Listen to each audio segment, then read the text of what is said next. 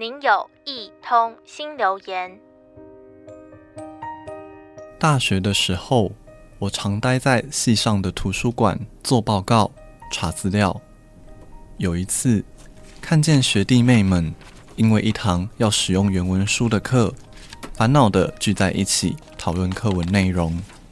我好奇的过去关心，有一位学弟就跟我说：“老师上课的时候讲得很快，我们都不知道要怎么读。”想起了当时上课的种种困难，我就对他们说：“那我来帮你们复习好了。”那时候，我看见了别人的需要，想要伸出双手去帮助他们解决碰到的问题，这让我想起。曾经听到的一则故事：二零一四年的某一天，一名土耳其的台商胡先生，在伊斯坦堡的观光地区遇到了一个光着脚丫的小女孩，向着游客乞讨食物。他好奇地问：“你从哪里来？是从叙利亚吗？可以带我到你的家里看看吗？”小女孩就带着他坐了一段火车，走了一段路。到了叙利亚难民生活的地方，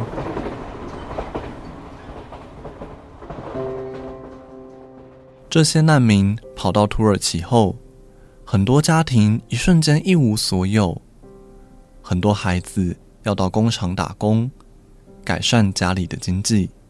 他们每天工作十二小时，每天只有十三分钟上厕所的时间。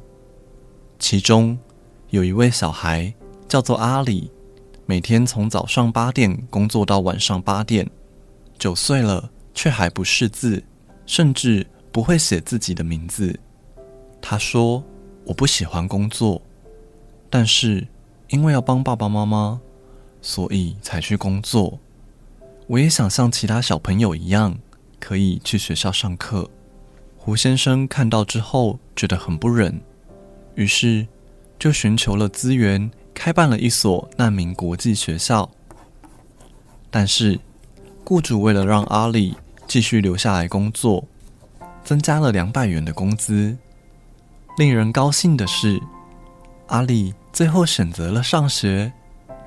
他向胡先生说：“我要用这两百块买回自己的未来。”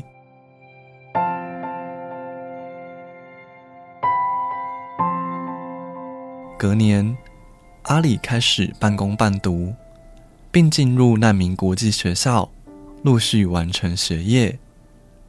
他也承诺，自己未来要当个帮助别人的人。温暖的爱陪伴着阿里，靠着坚强的意志，有信心的选择自己想要的未来。《无量义经》中就说：“是诸众生不请之师。”有苦有难，就有人无所求的主动去拔除苦难。其实，每一个人都是有爱的人，只要愿意张开眼睛、打开耳朵，看见、听见大家的需要，伸出援手，或许这世界上的悲伤和痛苦就会少一些。您的留言已完成。如有其他心情留言，请到多用心 FB 或是多用心 Podcast 进行留言。下次见。